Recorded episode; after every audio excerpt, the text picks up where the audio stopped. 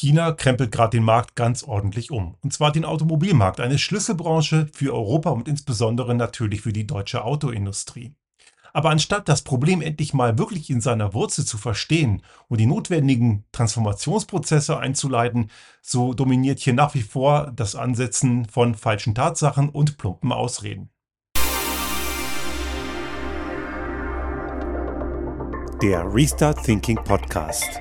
Ideen und Lösungen für die Transformation der Wirtschaft und Gesellschaft für das 21. Jahrhundert.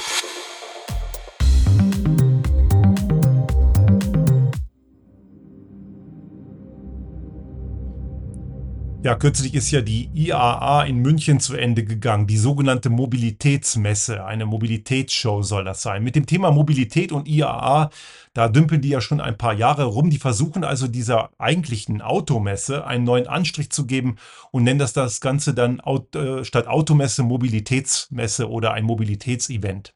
Aber eigentlich hat das, was man dort sieht mit Mobilität, nicht wirklich viel zu tun. Denn es geht primär immer noch um Blechkästen auf vier Rädern und die sind nur bedingt Mobilität. Natürlich, man kann sie dazu nutzen, um von A nach B zu kommen und die meisten von uns tun das auch immer wieder. Manche mehr, manche weniger. Aber es ist und bleibt immer noch ein Aspekt, der wenig mit Mobilität zu tun hat, denn schließlich stehen diese Karren ja den Großteil der Zeit nur sinnlos im Weg und wenn sie sich bewegen, sitzt da auch nur eine Person drin. Warum? Das letzten Endes die mit Abstand ineffizienteste und teuerste Form der Mobilität ist, das habe ich auch schon mehrfach erklärt. Und ich habe dazu auch, soweit ich mich erinnern kann, eine Folge gemacht, auch hier im Restart Thinking Podcast und auch in verschiedenen Publikationen das auch nochmal erläutert. Aber ganz kurz umrissen, vielleicht so diese ganz allgemeinen Zahlen, wenn einer, wenn das Fahrzeug bewegt wird, sitzen im Schnitt 1,3 bis 1,5 Personen drin, also meistens immer nur eine Person. Und selbst wenn zwei Personen drin sind, sind die meisten Fahrzeuge dafür immer noch zu groß. Und so eine Karre braucht am Ende auch enorm viel Quadratmeter Platz. Zum Rumstehen schon kann man etwa 15 Quadratmeter rechnen. Und mit jeder höheren Geschwindigkeit der Bewegung nimmt der Platzbedarf entsprechend der Geschwindigkeit logischerweise zu. Große Mengen am Platz werden dafür zubetoniert und versiegelt. Und am Ende sind die Kosten, die daraus resultieren, nicht die Kosten, die die Nutzerinnen und Nutzer zahlen, sondern eben die breite Gesellschaft. Das heißt also, die Großteil der Kosten, die sehen wir sowieso nicht. Und würden wir den Großteil der Kosten wirklich sehen und auch selber spüren, würden die Entscheidungen ganz sicher anders aussehen. Also Mobilität ist was anderes. Aber immer noch gibt es eine ganze Menge Leute, die krampfhaft meinen, dass wenn man das Auto nicht hätte, gäbe es keine Mobilität. Was nebenbei gesagt Leute wie ich jede Woche zeigen, dass das auch anders funktionieren kann, indem man ganz viel Bahn fährt und auch ein, zum Beispiel ein, ein Fahrrad benutzt, ist nebenbei gesagt auch noch gesünder. Also man kann das Ganze auch anders machen und diese Verknüpfung von Individualmobilität gleich Auto, die ist natürlich komplett falsch und diese Gedankengänge sind halt immer noch da. Aber jetzt bin ich ein bisschen abgeschweift, weil ich war bei der IAA. Denn was habt ihr dort gesehen? Wir haben dort, ich war selber nicht da, aber ich habe natürlich die Berichte gelesen. Es gibt dort natürlich eine starke Dominanz an großen, protzigen, schweren Karren. Viele davon mittlerweile natürlich elektrisch angetrieben.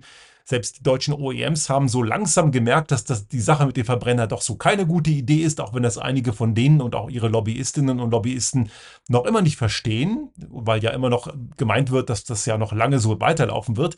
Wird es nicht, das ist aber ein anderes Thema. Und diese Veränderung, die ist halt woanders immer offensichtlicher. Denn das, was man auf der, auf der IAA sehen konnte und was dominiert hat, waren eben nicht elektrisch betriebene nützliche Kleinfahrzeuge, punktuell sicher auch, aber die großen Helden auf der Show waren die großen, protzigen, völlig überteuerten und völlig überschweren Dinger, die ganz oft eben primär aus der deutschen Autoindustrie kommen, die noch immer glauben, Premium und groß und protzig sei ja der große Markt. Natürlich sind die Margen natürlich für solche großen Protzschüsseln deutlich größer, aber dieser Markt, der wird zunehmend kleiner.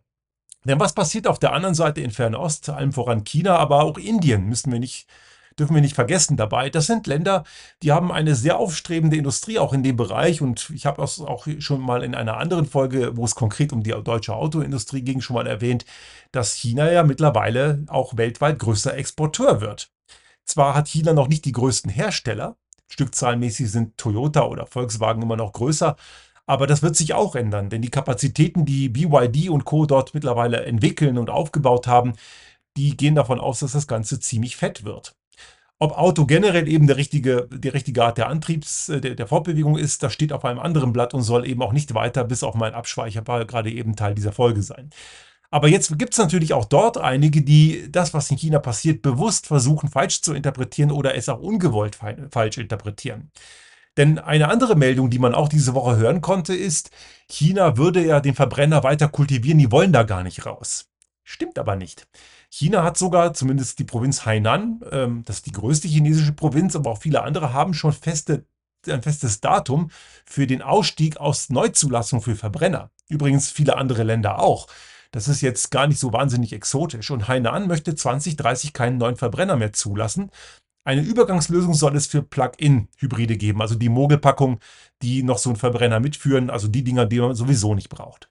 Aber das Ausstiegsdatum ist gesetzt. Und bei den Neuzulassungen dominieren schon heute, nee, dominieren noch nicht ganz knapp unter 50 Prozent, aber mit einer eindeutig steigenden Tendenz sind die Verbrenner längst in China auf dem Rückzug die, der, der Elektrifizierungsablauf läuft immer weiter.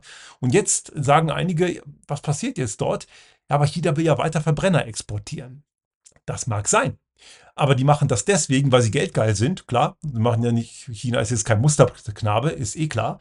Und die machen das in die Länder, die noch immer so wie wir hier glauben, dass Verbrenner eine Option seien. Und den Markt nehmen sie mit. Daraus konstruieren natürlich jetzt einige, ja, die wollen nicht aus dem Verbrenner aussteigen. Ja, aber nur für den Export, für diejenigen, die an alten Fehlern festhalten wollen. Im Inland, und das ist der Schlüsselmarkt, sieht die Strategie ganz anders aus. Und das gleiche übrigens auch für Indien. Indien gehört auch zu den Ländern mit einem sehr klaren Verbrennerausstiegsdatum. 2040 wird das der Fall sein. Und dann ist dort Schluss mit Neuzulassungen. Es wird sogar diskutiert, Komplettverbrenner zu verbieten. Das ist, soweit ich weiß, noch nicht beschlossen, aber auch das wird in Indien betrachtet. Und nun gibt es einen weiteren Aspekt und neben dieser ganzen Sache, dass diese Schlüsselmärkte sich ja komplett drehen, das ist ja für die deutschen Autohersteller ein Problem. Es gibt allerdings ein weiteres Problem.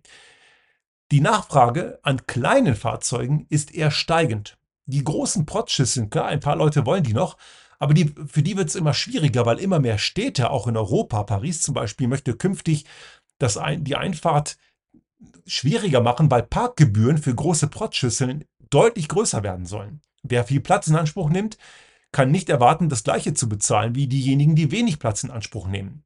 Also braucht man kleine, kompakte Fahrzeuge, die natürlich auch elektrisch betrieben sein sollen, und die haben die deutschen Hersteller eben nicht.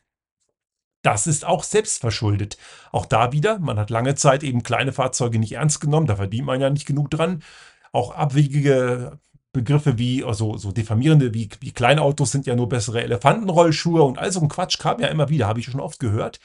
Und dass sie dieses Portfolio jetzt nicht haben, das fällt ihnen jetzt auf die Füße. Denn die bräuchten sie jetzt nämlich, weil damit wird in Zukunft der Markt entwickelt. Die großen, schweren Karren sind einfach immer weniger von Bedarf, weil sie, ehrlich gesagt, hat man sie nie gebraucht, aber die werden immer schwieriger zu verkaufen, weil auch immer mehr Leute eben diese Karren nicht so gerne haben wollen, weil man sie in bestimmten Regionen einfach zunehmend schlechter nutzen kann. Und auch Städte, die wie Stockholm zum Beispiel, die schon seit Jahren eine City-Maut haben, die, die City-Maut hängt auch davon ab, was für einer Karre man in die Stadt will. Das heißt also, solche schweren Karren, auch wenn sie elektrisch fahren, werden zunehmend einfach unattraktiv. Und Verbrennungskarren werden sowieso unattraktiv und sind es auch längst schon heute. Aber auch das wird gerne ignoriert und weggelächelt. Und es gibt immer noch Aussagen, wie jetzt gerade auch aktuell vom äh, Volkswagen-Chef äh, Blume, der eben eben vom als Porsche-Chef war. Das zeigt auch ein bisschen, aus welchem Stall der kommt. Der sagt zum Beispiel, das hat er gerade ganz aktuell gesagt, wir haben das Fahrzeug-Know-how, wir haben das Qualitätsniveau und wir haben Markenerbe. Das haben die Neuen nicht. Wir sehen uns daher gut positioniert. So eine Aussage ist eigentlich so die Eindeutigkeit der Selbstüberschätzung.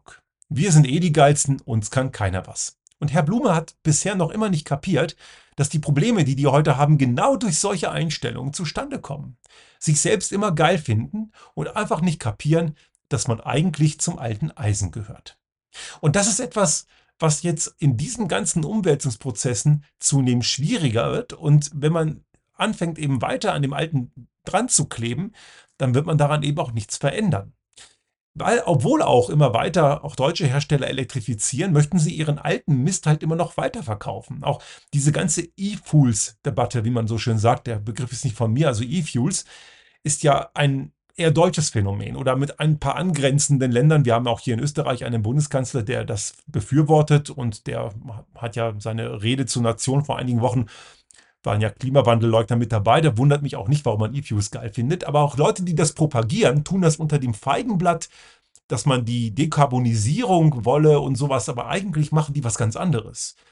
Die machen das, was die fossile Lobby will. Denn die fossile Lobby möchte, dass die alten Schüsseln weiter verkauft werden und damit die Leute mit diesem falschen Versprechen, man kriegt ja bald so eine Klima, angeblich klimaneutrale Plörre, die nie klimaneutral wird, die wird, wenn es gut läuft, treibhausgasneutral, aber auch selbst das schafft sie bisher nicht und wenn überhaupt ist das Zukunftsmusik, also wäre theoretisch möglich. Aber diese Plörre wird es sowieso nicht in hinreichender Menge geben und die wird ganz sicher nicht für Autos verfügbar sein. Und selbst wenn, wäre sie sehr teuer. Das heißt, Leute, die sich heute mit der Hoffnung, es gibt bald E-Fuels, einen Verbrenner zulegen, die werden E-Fuels nie sehen, aber sie werden ganz sicher weiter fossile Plörre da reinfüllen müssen. Und das ist im Sinne der fossilen Lobby. Aber natürlich tut gar nicht im Sinne von Klimaschutz. Also wer E-Fuels gut findet, sabotiert Klimaschutz und fördert das toxische Geschäftsmodell der fossilen Industrie. Das ist genauso wie mit Wasserstoff in Heizung. Wird es auch nie geben, aber die Hersteller von Gasheizung und die Infrastruktur dahinter, die haben noch weiter Geschäft für ein Geschäftsmodell, das sowieso stirbt. Und genau diese Leute versprechen Dinge, die am Ende das fördern, was man eigentlich nicht will, also Kostenfalle. Klimaschutz wird sabotiert und die Wettbewerber in Fernost, die haben dadurch ein noch viel leichteres Spiel. Das ist also ziemlich per pervers, was wir hier so tun. Wir treiben hier etwas auf die Spitze, was uns eine Schlüsselbranche hier noch mal weiter in die, in die Bredouille bringt, als sie ohnehin schon ist. Und dass der Verbrenner ohnehin nicht funktionieren kann, sieht man unter anderem an dem, was auch diese Woche bekannt wurde, dass das KBA, das Kraftfahrtbundesamt in Deutschland, Mercedes-Benz gegenüber ähm, in Aussicht gestellt hat, manche ihrer Fahrzeuge stillzulegen, weil auch dort wieder irgendwelche Abschalteinrichtungen gefunden wurden. Also eine Technologie, die man mit, äh, mit Täuschungsmanövern, mit irgendwelchen Tricks am Leben erhalten muss und wo man ignorant und vielleicht sogar im schlimmeren Fall Lügner sein muss, um sie gutheißen zu können, die kann doch nicht zukunftsfähig sein.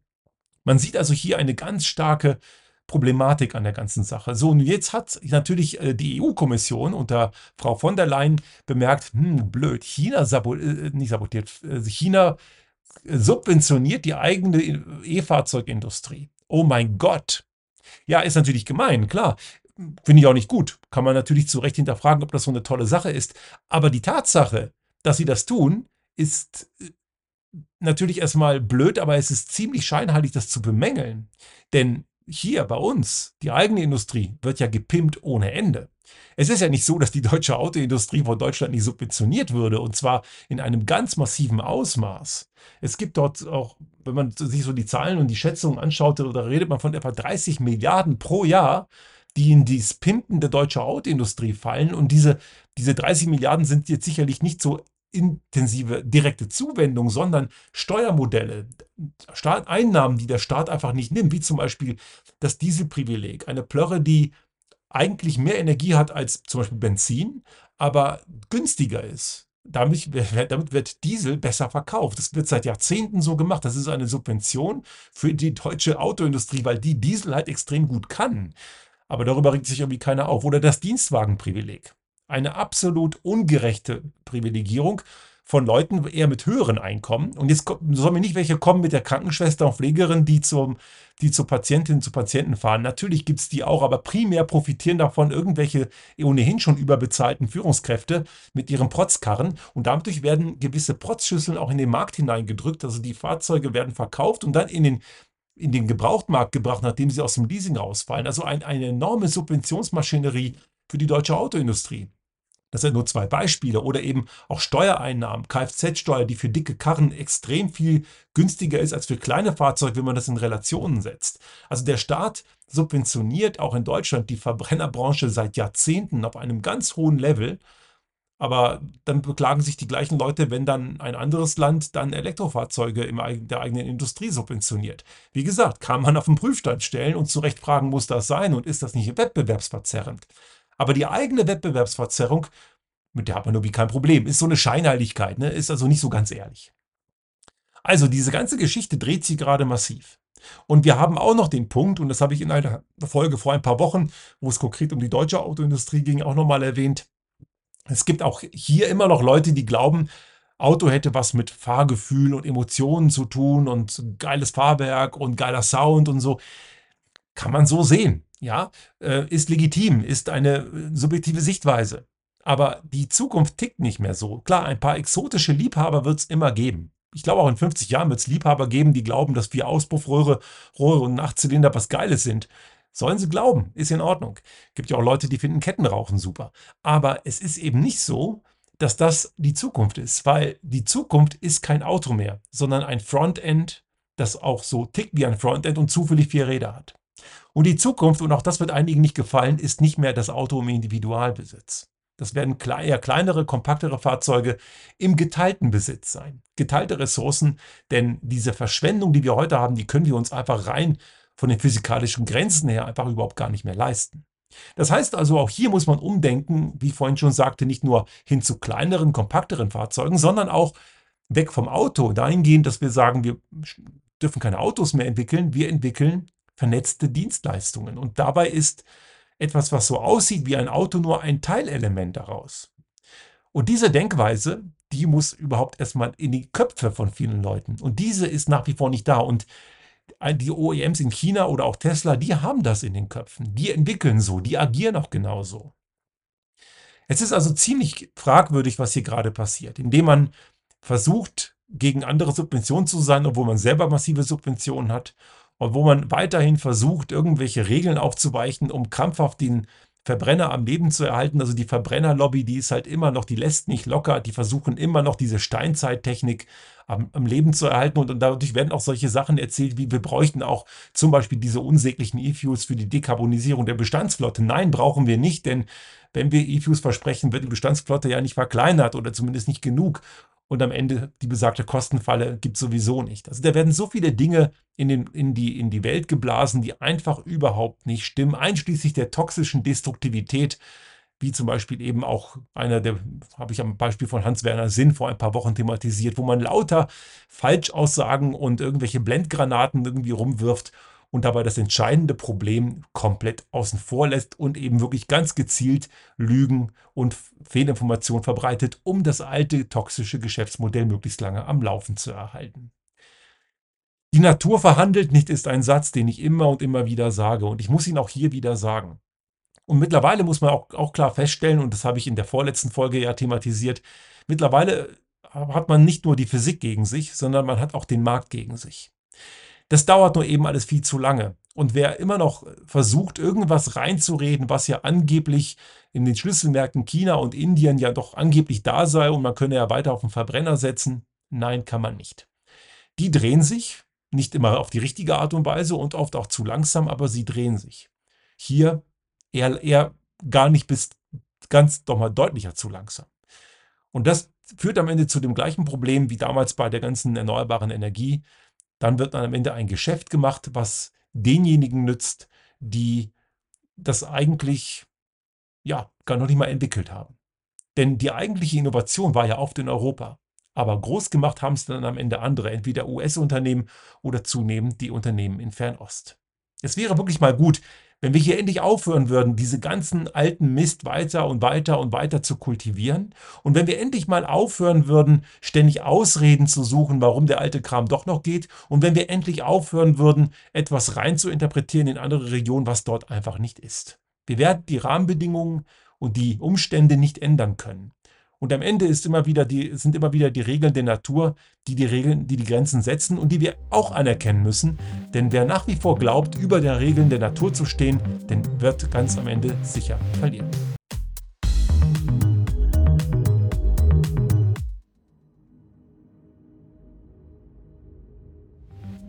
Sollte Ihnen unser Podcast gefallen haben und Sie auch künftig keine Folge verpassen wollen, dann abonnieren Sie uns einfach auf den gängigen Kanälen wie zum Beispiel iTunes, Spotify oder anderen Podcast-Hostern oder auch auf unserem YouTube-Kanal finden Sie immer mit dem einen Tag Verzögerung die aktuelle Folge unseres Restart Thinking Podcast und selbstverständlich freuen wir uns in Zeiten der Aufmerksamkeitsökonomie über das eine oder andere Like.